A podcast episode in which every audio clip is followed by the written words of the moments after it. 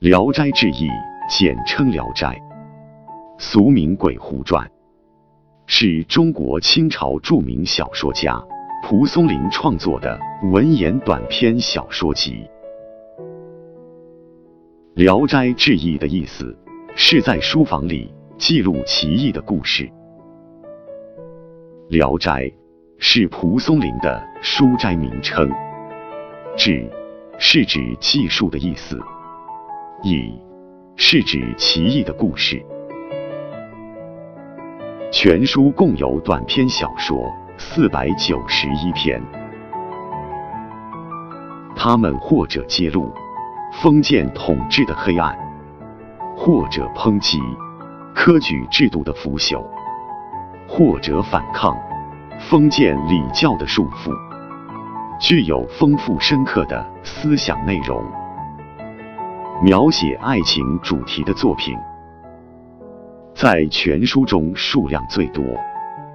他们表现了强烈的反封建礼教的精神。其中一些作品，通过花妖狐媚和人的恋爱，表现了作者理想的爱情。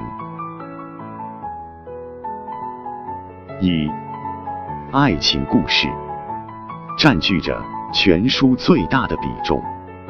故事的主要人物大多不惧封建礼教，勇敢追求自由爱情。这类名篇有《莲香》《小谢》《连城》《浣娘》《丫头》等。二、抨击科举制度对读书人的摧残。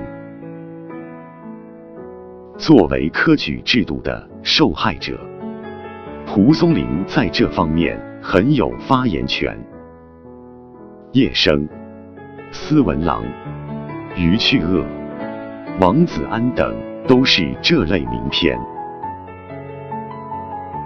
三、揭露统治阶级的残暴和对人民的压迫，极具社会意义，如席方平、促织、孟郎、美女等。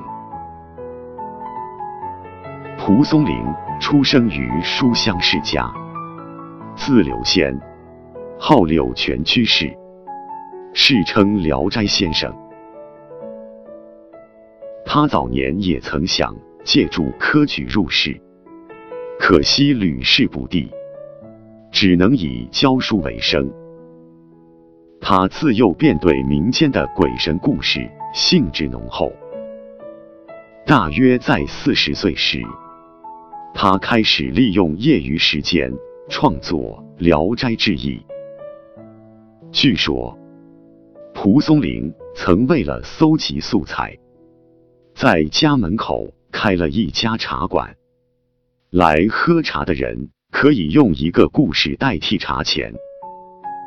借助这个方法，蒲松龄搜集了大量离奇的故事，经过整理加工过后。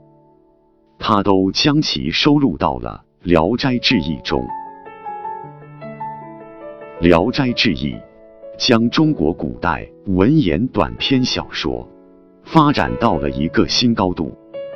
从此以后，文言小说就雄风难再了。《聊斋志异》之后，虽有纪云的《阅微草堂笔记》等，但都难成气候。除《聊斋志异》外，蒲松龄还著有文集四卷、诗集六卷、杂著《省身语录》《怀行录》等，戏曲三种，通俗离曲十四种。经人搜集编定为《蒲松龄集》。《聊斋志异》的艺术特色。一是采用传奇的方法来治怪，蒲松龄借用传奇的特长来写花妖狐媚，使小说内容精彩且充实，情节离奇而生动，展现出极其迷幻曲折的色彩。二是情节委婉曲折，叙述主次井然有序。《聊斋志异》增强了小说的艺术素质，丰富了小说的形态、类型，加重了对人物环境、行动状况、心理表现等方面的描写。作者对各类人物形象。都描写出其存在的环境，暗示其原本的属性，烘托其被赋予的性格。三是语言精炼，词汇丰富，句式富于变化。《聊斋志异》为大家所熟知的人物主要有宁采臣、聂小倩。燕赤霞、黑山老妖、邢十四娘等等，后人对《聊斋志异》也做出了很高的评价，如郭沫若评价说：“写鬼写妖高人一等，刺贪刺虐入骨三分。”老舍评价说：“鬼狐有性格。”笑骂成文章。